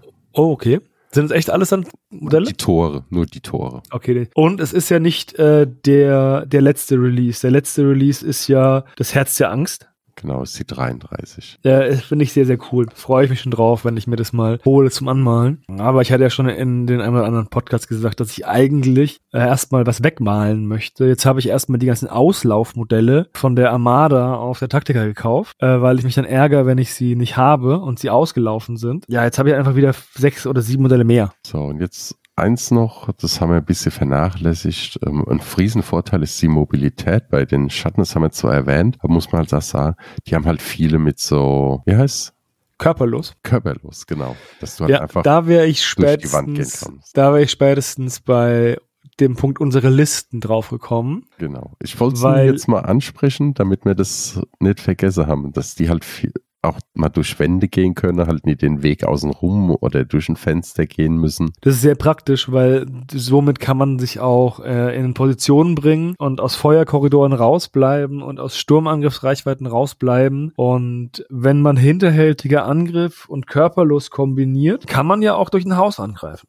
Richtig. Ähm, und das, solche Sachen sollte man dann bedenken. Also ich glaube, die, genau, die Todesfee ist ja körperlos und hat hinterhältiger Angriff. Und dann hat die zwar nur sieben Lebenspunkte, aber wenn man sich einigermaßen clever anstellt, wird die halt nicht erschossen auf dem Weg zum Nahkampf, sondern kommt auch garantiert an. Ja, deswegen liebe ich die so. Die ist auch, die finde ich auch stark. Dann lass uns doch mal, wenn wir jetzt da sind, weil ich glaube, Vor- und Nachteile haben wir jetzt das meiste soweit abgehandelt. Lieblingscharaktere. Michi, fällst du an? Ja, ähm, also ich glaube, ein, den ich auf jeden Fall erwähnen muss, obwohl er noch nicht erschienen ist, das wird der, die das Chupacabra, weil ähm, das bringt nochmal eine neue Regelmechanik bei, einfach weil das ist zwar nur eine Spielkarte, bringt aber zwei Modelle mit, die sich eben alles teilen, also Lebenspunkte, Trefferzonen und sowas. Und du hast aber eben, ja, zwei Modelle auf dem Feld und ich glaube, das finde ich sehr spannend, weil die haben eine hohe Bewegung, sind ein guter Nahkämpfer, sind furchterregend, also machen sich gegenseitig besser, wenn sie beide dasselbe Ziel angreifen. Können Blut saugen. Ja, können sich wieder heilen, genau. So Die sind ein bisschen verwirrend, weil die in dem Mannschaftsbuch 2 kommen, werden die vorgestellt. Und äh, die Karte ist wie so eine Karte eines Großmodells. Die hat nämlich, nämlich drei Segmente in den Attributen. Und das hat mich erst verwirrt und ich dachte, es wäre ein Großmodell. Nee, das sind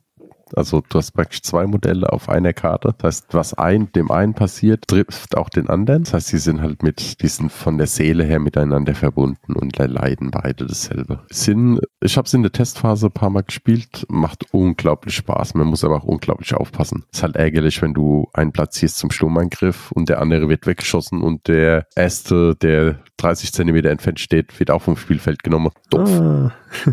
Also da waren sie noch ein bisschen schwächer, da hatten sie keinen Jagdtrieb, sondern nur äh, Mob. Aber Bin ich gespannt, finde ich auch interessant. Kostet aber auch einfach fette 100 Punkte, ne?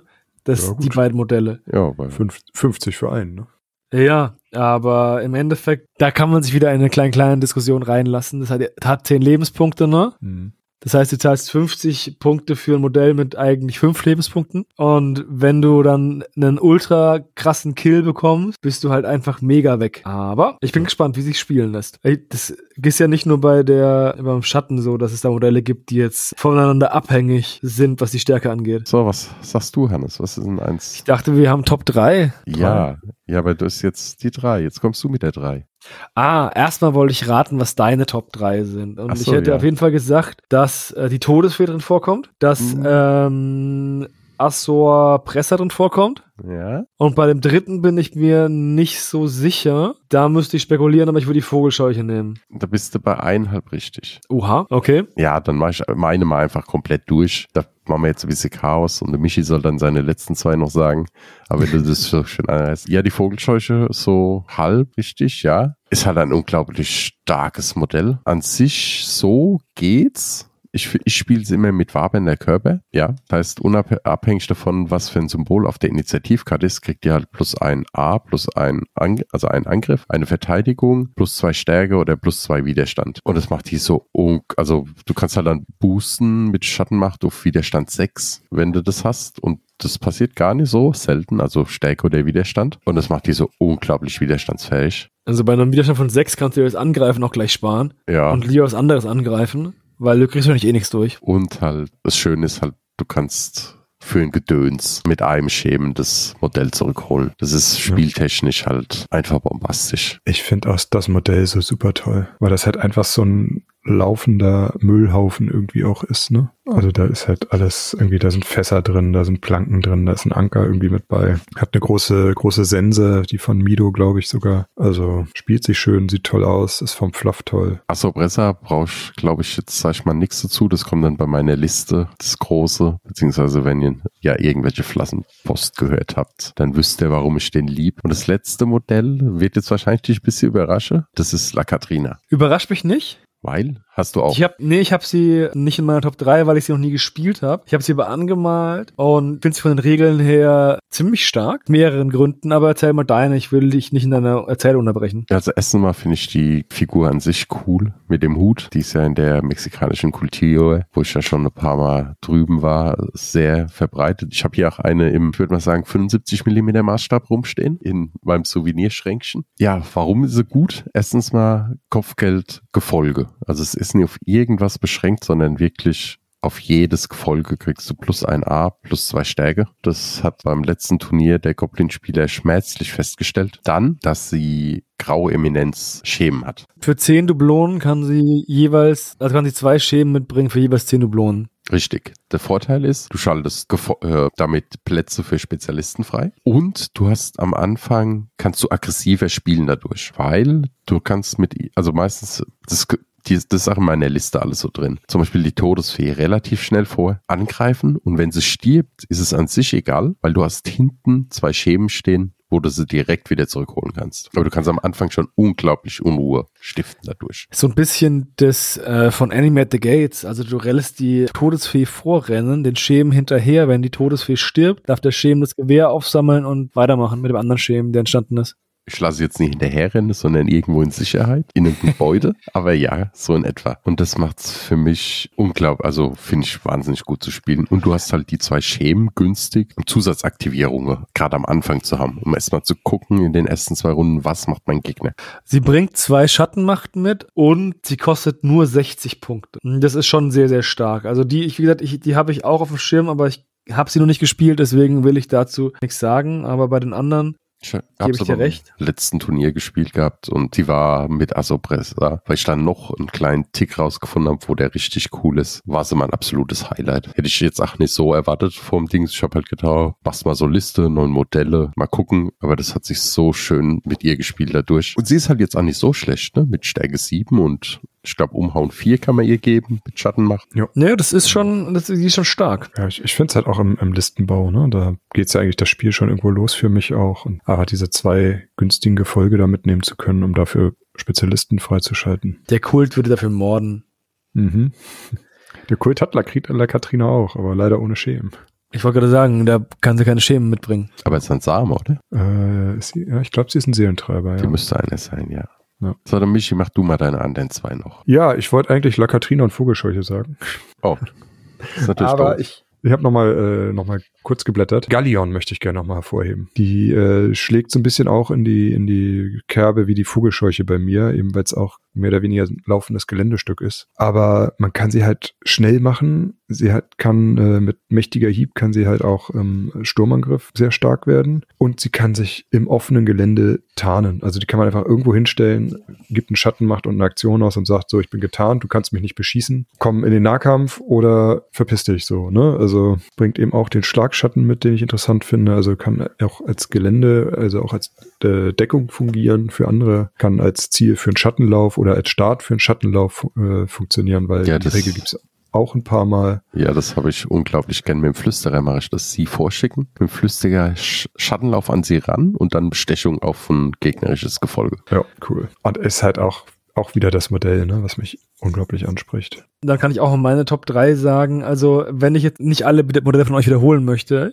die gute Wahlen sind. Ich persönlich finde die Todesfee extrem stark mit eben körperlos und hinterhältigem Angriff. Dadurch, muss, dass du halt wirklich die Todes... Hm? Ja. Ich muss mich ja für drei entscheiden, sonst wäre die ja, mit reingekommen. Weil das eigentlich immer dazu führt, dass du aus der nicht beschießbaren Defensive angreifen kannst. Und gleichzeitig hat das auch einen psychologischen Faktor für den Gegner, weil du zwingst ihm ja mit deiner Mobilität auch eine gewisse Bewegung auf. Du nimmst ihm ja auch Freiheitsgrade sozusagen, wie er sich selbst bewegen kann. Dann nehme ich auch die Vogelscheuche, wobei ich persönlich sagen muss, die ist zu stark. Das habe ich auch öfter schon mal gesagt. Ich bin vielleicht der Meinung, dass man da sagt, okay, sie kann nur einmal pro Spiel über ein Gedöns zurückkommen und dann muss sie wie normal Spezialisten entweder zwei oder drei Schemen verschmelzen. Müsste man vielleicht irgendwann mal sich überlegen. Und äh, ich finde den Flüsterer am coolsten von den Anführern, weil er mit der Bestechung unglaublich flexibel ist und weil er drei Schattenmacht mitbringt. Hat er?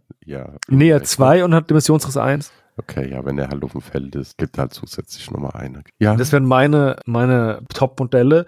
Wobei ich sagen muss, ich habe auch noch nicht mit allen gespielt. Ich habe einen Großteil angemalt, aber noch nicht mit allen gespielt. Und vielleicht ändert sich das ja nochmal. Aber wollen wir mal auch eine Liste von oder jeder eine Figur nennen, wo er sich denkt, ah, mit der komme ich gar nicht zurecht? Oder die verstehe ich nicht? Wollte ich genau auch vorschlagen jetzt. Ah, wunderbar. Dann fang mal Michi, fang an, du warst gerade so ruhig. Ich muss immer anfangen. Das ist ja musst du nicht?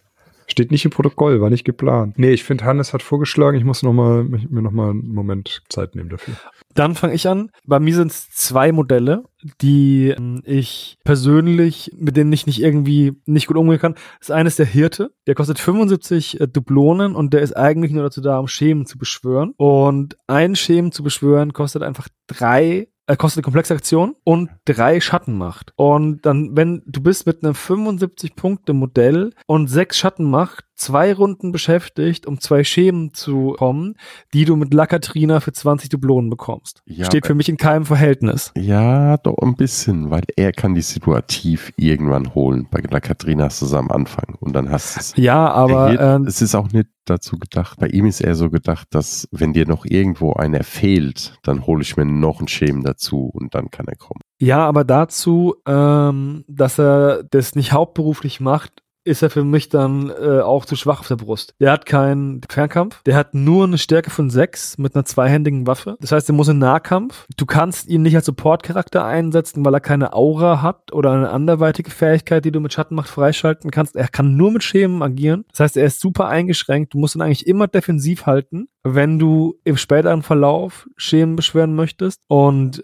da sehe ich einfach nicht für 75 Dublonen. Ich bin da ganz bei dir. Ist, für mich ist es einfach der Spielstil absolut nicht beim Hirten. Das passt einfach nicht, dieses Abwarten und hinten immer wieder einen holen, noch einen holen. Ich kenne aber Leute, die fahren da total drauf ab. Die spielen ganz viel Gefolge und Hirte und dann wird immer wieder geholt, geholt, geholt, geholt. Also praktisch, er beschwört einen und das Gefolge stirbt und dann holt er dadurch den wieder zurück. Und immer wieder und immer wieder. Desto länger das Spiel dauert, desto ekliger wird's. Ja, ist aber auch zum Beispiel wieder der Punkt, Szenario-Gegenstände, du sammelst das mit dem Gefolge auf, es wird getötet, du musst den Schattenmachtpunkt ausgeben, um nicht zu verwehen, hast du schon wieder einen weniger, um irgendwie dann doch noch einen Schemen zu beschwören mit Schattenmacht. Also ist auch nicht mein Spielstil. Genau. Eine ne andere Honorable Mention ist der Torwächter. Check ich auch nicht. Also kommt auch für mich, fühlt sich nicht gut an, den zu spielen. Genau, weil du halt auch nur mit Schattentoren spielst, ne? Ja.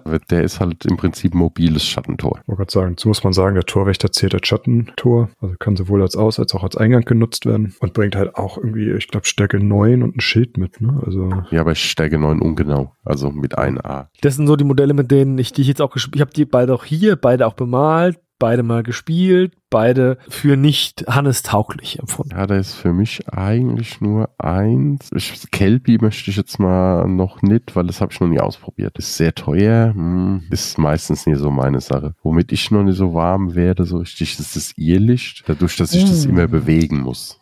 Ja, das Irrlicht, das habe ich jetzt mal außen vor gelassen, weil ich das noch nie gespielt habe und ich dieses Konzept mit es muss stehen oder es muss laufen oder es wird ausgeschaltet, hat aber auch gleichzeitig Bewegung 12 und Seitenhieb und körperlos irgendwie interessant finde. Es hat auch provozieren, ne? Ich glaube, dass das taktisch irgendwie interessant sein kann, aber ich glaube, dass es auch irgendwie so ein Modell ist, was man nicht mit gutem Gewissen jedem empfehlen kann. Nee, definitiv nicht. Da brauchst du viel Spielerfahrung. Musst wissen, was du machst. Ich weiß nicht, ob es im Nachhinein vielleicht nicht besser wäre, das als einzigartiges Gefolge zu machen. Ich glaube, da hätte er mehr Chance. So sehe ich es ein bisschen, weil er hat halt nicht viel. Ne? Also Seitenhieb schön gut, aber du hast halt im Normalfall Stärke 3 plus Gift. Klar, du kannst boosten. Einzig, wo ich noch sagen würde, wäre vielleicht, äh, im Fernkampf ist er schwer zu knacken, weil er ausweichend Fernkampf hat und du kannst für einen Punkt agil geben. Vielleicht eher um einfach Leute zu, also einmal bewegen und dann provozieren, jemanden rausziehen, wo. Das ist, glaube ich, das, wo man noch am ehesten nutzen kann, aber dafür hält er mir zu wenig aus. Mit fünf Leben. Ja, auf der anderen Seite ist er körperlos, ne? Man müsste es mal ausprobieren. Ich habe es noch nicht gemacht. Ich habe den auch hier auch angemalt, aber noch nie gespielt. Können wir gerne mal machen, Flo. Wir können ja gerne mal eine Best-of-Liste machen von Dingen, die wir fast nie spielen und dann aufeinander hetzen. Das können wir machen. Und eben, was für die Leute, die es nicht wissen, der hat halt ungeschickt Stillstand. Das heißt, sobald er in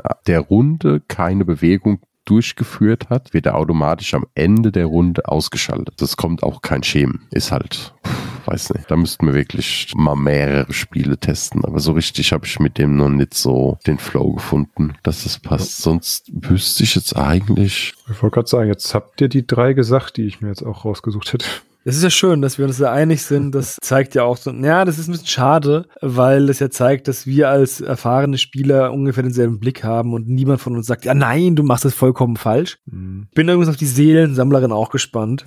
Ja, da bin ich auch immer, wie das noch alles verändern wird. Das ist für die Leute, die Mannschaftsbruder sind, die haben, das ist ein Charakter, der kann einmal pro Runde eine Aktion machen, indem er jedem Schattenmodell, das in Rauch auflösen hat, in, ich glaube, 20 Zentimeter, ne? Die müssen ein Leben opfern und dafür kann er bekommst da eine Schattenmacht. Das dann kann, glaube ich, ziemlich stark sein. Auch diese Bewegung 14, die das Modell hat, mit Schattenmacht. Und Gift 3 ist halt auch irgendwie krass, ne? Und ich glaube, da oh. ist halt auch wieder interessant, die kombiniert mit dem Hit, dann hat er auch nochmal ein ganz anderes Statement. Mhm. Naja, wie gesagt, es gibt äh, dadurch, dass es einen sehr schnelle Release-Reihenfolge gibt, hat sich, glaube ich, auch nicht so wirklich eine Liste durchgesetzt, die man alle, die man spielen muss, weil immer wieder neue Releases halt so ein bisschen ähm, das Meta, wie es so schön heißt, äh, so ein bisschen aufwirbeln. Ja, man muss ja auch sagen, ein Meta konnte sich auch kaum entwickeln in der Zeit, wo die rauskamen durch die das große C. Ja, das Dadurch ist. Wird gab es ja nicht so viele Möglichkeiten zu spielen, deswegen. Ich glaube, das ist auch ein Grund, warum ich so viel bemalt, aber so wenig gespielt habe mit den Schatten bis jetzt. Ja, dann fangen wir doch mal an mit unseren Lieblingslisten. Gerne, gerne. Wer möchte das war auch doof, wenn man Schatten gegen Schatten spielt. Das heißt, du musst dann die Amazon mitbringen und nicht die Armada, und dann müssen wir ähm, ja, das ist ja, ich habe immer Mannschaften. Irgendwas finde ich schon. Was ist denn deine Lieblingsliste? Oder was ist denn eine, eine coole Liste, die du gerne spielst? Also, das ist die, die ich auf dem letzten Turnier gespielt habe. Und zwar, das ist einmal als Anführerin die Schreckensmaid, weil ich mag die unglaublich gern mit dem Bogen, den sie hat und dem Schattenlauf. Und was ich aber immer vergesse, ich, du kannst ja theoretisch, wenn ein Gegner ausgeschaltet wird, einen Schemen dafür herholen, einmal im Spiel. Mhm. Das vergesse ich aber meistens grundsätzlich. Dann habe ich zwei Schemen und zwei dunkle Piraten und logischerweise dann La Cadrina, weil sonst bekomme ich die Schemen ja nie rein. Da haben wir auch schon viele. Die Todesfee habe ich drin. Da haben wir auch schon einiges drüber gehört. Dann Evil Mobby, einfach um noch ein bisschen Beschuss drin zu haben. Und Assopressa, mein absolutes Favoritenmodell. Und dann eben zwei Mannschaftsausrüstungen, die Schemenfluktuation, die mir erlaubt halt für zwei anstatt für drei Schemen einen Spezialist zurückzuholen und das Nebeltor, das mir eben erlaubt, aus einem Schattentor, also durch ein Schattentor zu gehen und in eine Rauchbombe rauszukommen. Und logischerweise hat dann ein Spezialist noch ein Schattentor dabei. Das ist eine Liste, die ich so nie spielen würde, weil ich von den dunklen Piraten nicht so viel halte. Aber verrückt. Ja, die sind, die sind eigentlich nur da, um in den ersten paar Runden Support zu geben, zu mit dem Schießen und vorzugehen. Dann greift der Gegner die wohl oder übel an und mit denen Schemen, die da rauskommen, hole ich dann irgendeinen Spezialist zurück, weil da kommen wir ist mal zum taktischen von der Liste. Ich glaube, wer die anderen Podcasts gehört hat, weiß schon, was ich mache. Also meine grundsätzliche Dings ist immer das Schattentor, also in einem U drei Charaktere aufzustellen und einer davon hat das Schattentor. Dann läuft vor der Assopressor, weil der hat Speer, das heißt, er kann erst einmal laufen. Wenn er dran ist, kann er, nee, er kann dann Befehl bekommen. Dann wenn er dran ist, läuft er einmal und wirft eine Rauchbombe. Und die kannst du dann eigentlich, wenn du richtig läufst, fast überall aufs Spielfeld werfen. Also wo du es haben willst am Anfang. Das geht bis zur gegnerischen Aufstellungszone. Ich werfe es aber meistens so eher ein bisschen nicht zu offensiv nach vorne, schon ein bisschen, aber eher so Richtung Szenario-Gegenstände oder auch um Sichtlinien zu blockieren, weil diese, also diese Nebelbombe, die da rauskommt, die total die Sichtlinie blockieren. Und dann, sobald das Ding draußen draußen ist, kommen meine Spezialisten durch das Schattentor direkt in der Nebelwolke raus und sind einfach schon einfach das halbe Spielfeld durchgelaufen. So eine Liste habe ich auch mal äh, gegen spielen können. Da hat der ähm, auch diese Rauchbombe, die entsteht, wenn Gegner, also wenn du stirbst, die hinterlässt, ne? Ja. Und ist vor mit einem, ist dann getötet worden, ist dann geplatzt und ist dann, der hatte dann drei falsche Affen dabei und ist mit der ersten Aktion reingelaufen durch das Tor, hatte dann einmal übertaktet und hat dann durch dieses Tor drei Sturmangriffe gemacht. Ja. Geht auch, ist halt eine Sache, die, wenn man sie, wenn man weiß, wie man die Liste zu nehmen hat, auch, glaube ich, nur einmal gut funktioniert oder zweimal. Bei dem, das funktioniert ja nur einmal. Ein zweites Mal passiert dir das nicht. Aber das ist ja, so spiele ich ja meine nicht. Also das beste Beispiel war jetzt beim letzten Turnier hatte man die Dimensionsrisse. Das sind drei Szenario-Gegenstände in der Mitte auf der mittleren Linie und da habe ich einfach zwischen zwei habe ich die Nebelbombe reingeworfen und habe dann meine Leute rechts und links rausgehen lassen. Das heißt, ich konnte in der ersten Runde, was eigentlich durch eine, bei einer Mannschaft nicht möglich ist, zwei Tore einnehmen können und habe einfach schon einfach Punkte generiert, die der Gegner erstmal nach, äh, nachholen muss. Und er muss erstmal hin das übernehmen und dann muss er, ach, das Modell, das dort steht und nervt, ja erst vorher mal weg bekommen. Und das ist das, wo es ich unglaublich gern spiele. Und deswegen ist auch Assopressa unglaublich mein Liebling, weil diese Nebelbombe erstens mal für die schnelle Bewegung und was auch noch dazu kommt, unglaublich cool, weil im Gegensatz zu Colpe di Mano oder die anderen Leute, die Rauchbomben haben, die haben eine begrenzte Munition und die hast du hier nicht. Also deine Schattenmacht ist deine begrenzte Munition. Und du kannst halt dann unglaublich gut Sichtlinie blockieren. Und wenn du dann halt so Sachen hast wie die Todesfee, die dann einfach das ignoriert, weil hinterliger Angriff hat, ist es unglaublich cool. Das glaube ich dir. Und klar ist, du könntest theoretisch in die gegnerische Aufstellungszone am Anfang reingehen und den angreifen, aber das hat halt wenig Erfolgsaussichten auf lange Sicht. In dem Moment ist es cool, aber auf lange Sicht hat es einfach keine Erfolgsaussichten. Deswegen lieber sag ich mal, ein bisschen passiv, aber das doch gezielt nach vorne nutzen. Und eben durch die zwei Schäben, wie wir vorhin schon hatten, habe ich halt unglaubliche gute Möglichkeit, relativ schnell wieder einen zurückzuholen. Und die tingeln halt bei mir dann immer hinten beim Schattentor rum und dann verschmelzen die und laufen halt durchs Schattentor. Die können halt einfach dann verschmelzen und dann einfach nächste Runde durchs Schattentor wieder kommen und dann hast du halt direkt wieder denjenigen vorne. Und was auch nicht zu verachten ist, du startest halt mit acht Schattenmacht. Das ist schon viel, ja.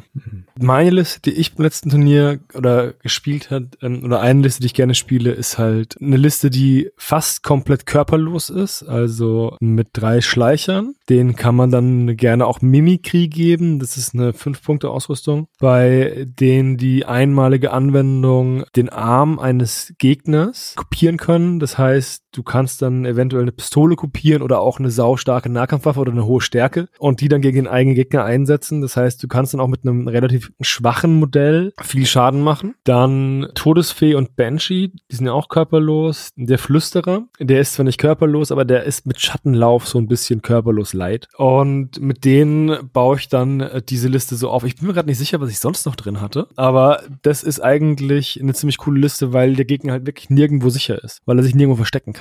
Und das, damit zwingst du eigentlich dem Gegner auf, dass er sich von seiner eigenen Taktik verabschiedet. Ja, das ist halt auch, ne? Ist tatsächlich was, was ich auch demnächst mal ausprobieren will, wenn ich wieder spiele. Ich habe zum Beispiel Captain Ronbert habe ich noch auf dem, auf dem Schirm dafür, der ja auch äh, körperlos und Seitenhieb hat der ja. Ja, das Also ist auch. Nee, das ist ein bisschen konträr, weil für Seitenhieb brauchst du eine Sichtlinie. Ja gut, aber ich könnte nach dem Seitenhieb in ein Haus reinlaufen und aus dem Weg sein. Das stimmt. Nur für den ersten Angriff brauchst du. Genau, ich hatte auch die Nachtklinge dabei mit Schattenlaufbewegung 3, also 30 Zentimeter Schattenlauf. Das ist auch so ein bisschen wie körperlos. Da kommt Mhm. man auch sehr, sehr weit. Ja, das Aber- ist super aggressiv. Das habe ich auch schon gemacht. Einfach mal so ein Spezialist, der ein bisschen abseits stand, mit dreifacher Bewegung angegriffen, wupp, weg war er, der Gegner.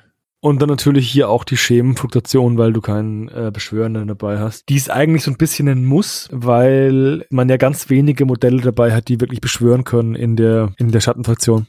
Also ist auf jeden Fall ein äh, empfehlenswerter Tipp, dass man das mitnehmen sollte, sofern man keinen Beschwörer dabei hat. Ja. Es erleichtert einem das Spiel ungemein. Ja, Michi, was Ja. ist eine Liste? Ich habe äh, quasi eine Anfängerliste, wenn man so möchte. Also gar kein großes Überthema dahinter gestellt, sondern erstmal starke Figuren, sage ich mal, mitgenommen. Ich habe als Anführerin habe ich auch die Schreckensmaid, weil eben ja der Bogen einfach eine schöne Reichweite gibt. Dann kann sie Befehle geben. ähm, hat auch Schattenlauf, wenn ich mich nicht irre. Ja. Also ist auch mobil.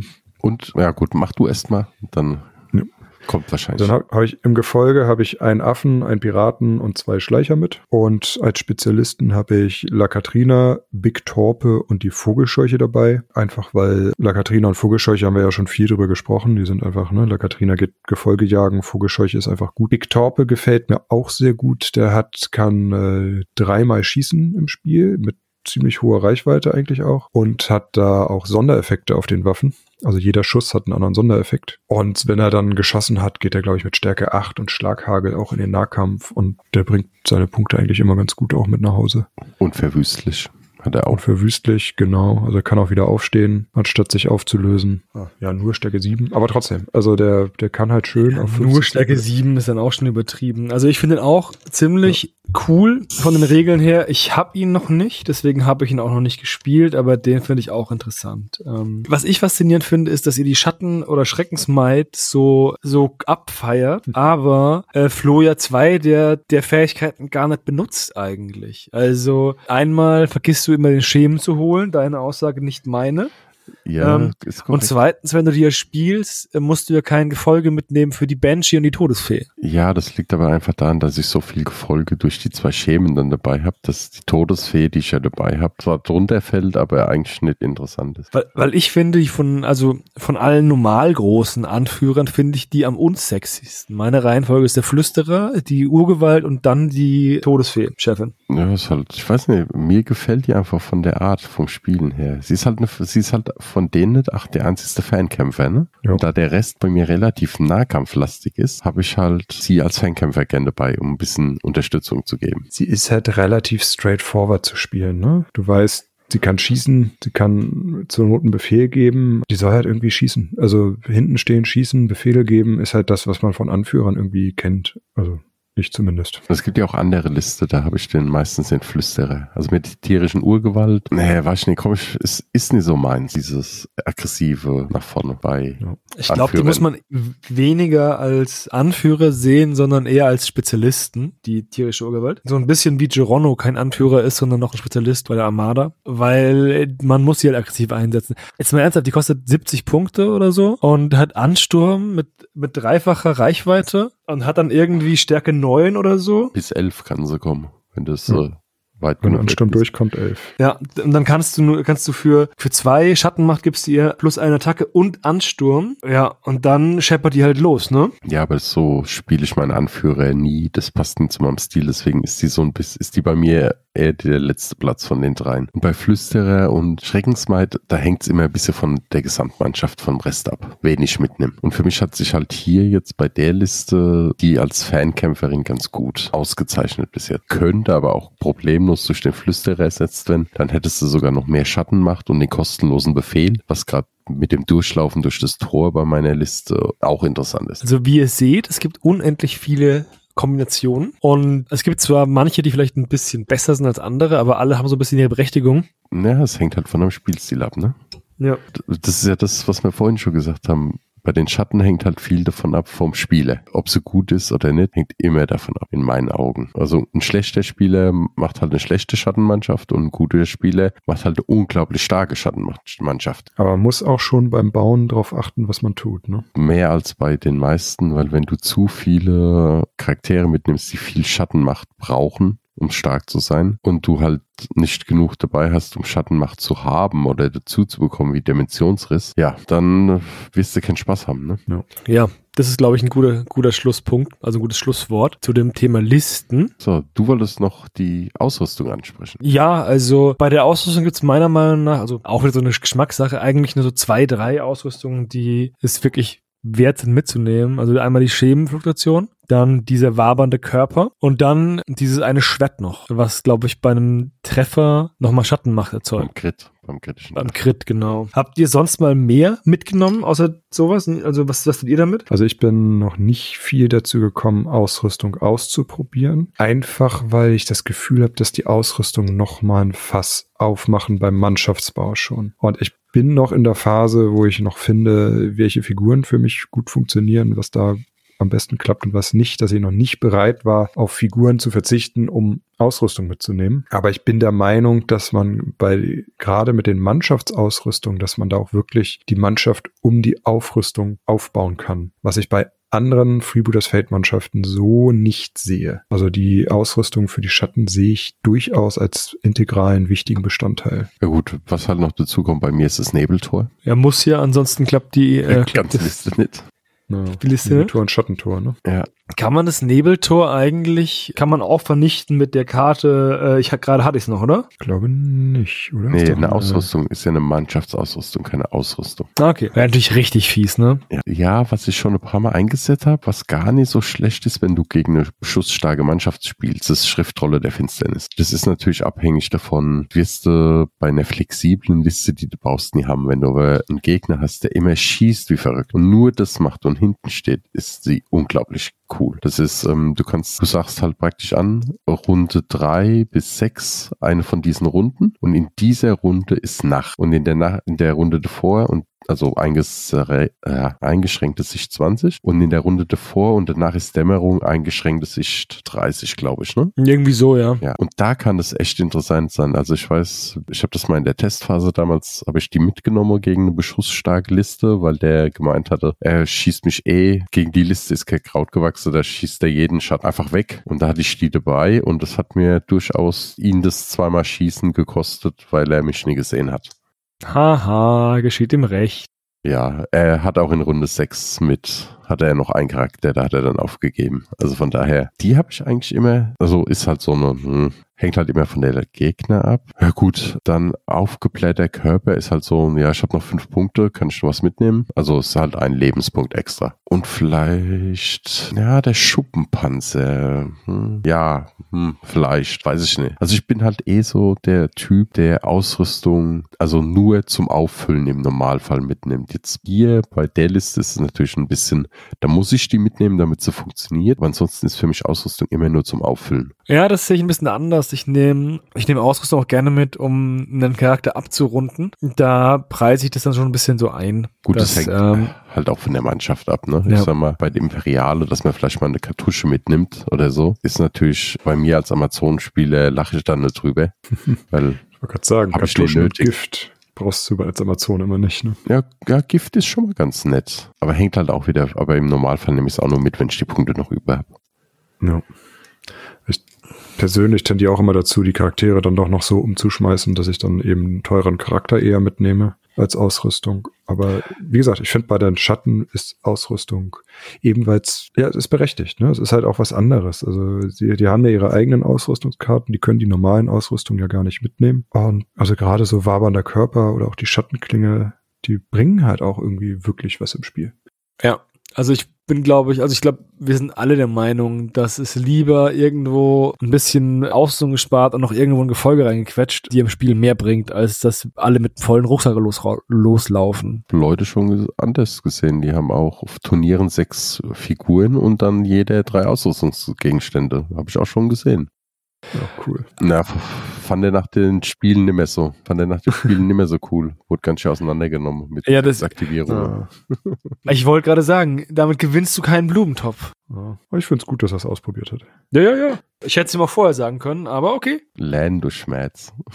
Ja. Gut. Ja, letzter Punkt, wie immer. Warum spielt ihr Schatten? Kurzes, euer kurzes Statement. Also ich mag die taktische Tiefe und dass man sich, ähm, dass man jedem Gegner Kopfzerbrechen bereiten kann, weil man sehr viele starke Eigenschaften der ähm, anderen Mannschaften negieren kann. Also du spielst gegen eine schusslastige Liste, egal ob es Armada ist oder Söldner oder sonst irgendwas, dann bist du halt einfach die ganze Zeit körperlos und äh, pimmelst irgendwo in der Deckung rum und wirst die ganze Zeit nicht gesehen. Oder ähm, ja, sowas zum Beispiel. Oder auch die, du bist ja wirklich die schnellste Fraktion. Die Amazonen können die auch nicht weglaufen. Das schaffen die auch nicht. Und das finde ich einfach schön. Du zwingst den Gegner deinen Spielstil auf und ich glaube, es gibt nichts Unangenehmeres, als von seinem eigenen Plan abweichen zu müssen und immer nur re zu reagieren und nicht zu agieren. Michi, was sagst du? Ja, die taktische Vielfalt muss ich auch hervorheben. Also es geht, wie gesagt, beim Listenbau geht es immer schon los, äh, dass du dir da schon überlegen musst, will ich beschwören, will ich auf keinen Fall beschwören, um die Schemenfluktuation mitzunehmen. Will ich körperlose Nahkämpfer haben? Ich, will ich Fernkämpfer aufstellen? Haben wir gar nicht besprochen, so groß jetzt, aber auch Fernkämpfer kann man, äh, können halt eigentlich immer schießen und fast immer auch zweimal pro Runde, wenn man es drauf anlegt. Also dann verlieren die zwar relativ schnell ihr Leben oder man muss viel Schattenmacht investieren, aber man kann sehr, sehr viel Beschuss hinstellen. Also kannst erstmal schon deine Mannschaft an deinen Spielstil super anpassen und dann hast du eben die taktischen Varianten, Möglichkeiten, wenn dein Modell ausgeschaltet wird. Unglücklich ist es auch nicht das Ende des Spiels, sondern du kannst dann halt irgendwie den auch wiederholen später mal, wenn du ihn dringend brauchst. Einfach dieses ja, diese taktische Vielfalt der Schatten, die da ist, die, ähm, ich sag mal, einen kompletten Anfänger erstmal völlig überfordert, aber für einen fortgeschrittenen Spieler einfach das Spiel auf ein neues Level hebt. Das reizt mich. Dann ich noch, ich kann eigentlich das meiste bei euch zustimmen. Bei mir ist es vor allem halt dieses, für mich dieses Neue und Einzigartige. Das ist, was viel ausmacht, weil, also ich kenne es aus keinem anderen Spiel, diese Mechanik. Also mit dem Zurückholen und es reizt mich ungemein da mal was Neues auszuprobieren und zu machen. Und einfach, es weicht halt doch stark. Aber ich sag mal, wenn du Pirat spielst oder Imperiale, wenn du eins von beiden super kannst, kommst du auch mit dem anderen klar. Aber das ist hier halt nicht zwangsweise der Fall. Und das ist das, was mir unglaublich Spaß an denen macht. Hat noch irgendeiner was anderes zu sagen? Nee, ich denke, wir haben uns vorerst erschöpfend über die Schatten ausgetauscht. Jetzt müssen wir erst wieder ein paar Runden spielen und mal die Modelle austesten, die wir bisher noch nicht benutzt haben. Ne? Da gibt es nämlich eine ganze Menge. Jetzt sind schon wieder, sind ja auch schon wieder neue rausgekommen, ne? Ja, Hast du Angst jetzt gerade? Äh, Jackie, sagtest du. ja die habe ich schon bemalt. Also Das, das View ist auch noch nicht so lange draußen. Ja, den habe ich, den hast du schon erlebt. Gegen den Ich wollte gerade sagen, gegen den habe ich schon spielen dürfen, Ja. aber Ja, ich, ich will unbedingt mal Ron Bad spielen. Den, irgendwie habe ich den noch nie irgendwo untergebracht. hm. Keine Ahnung warum. Weil eigentlich ist er ein cooles Modell und hat coole Regeln. ja, ich möchte halt auch noch mal irgendwie die, die, die Schattenklinge mit Galeon und Vogelscheuche kombinieren, ne? dass man da auch übers ganze Feld springen kann. Ja, Ja. ich denke, gibt noch viel zu lernen.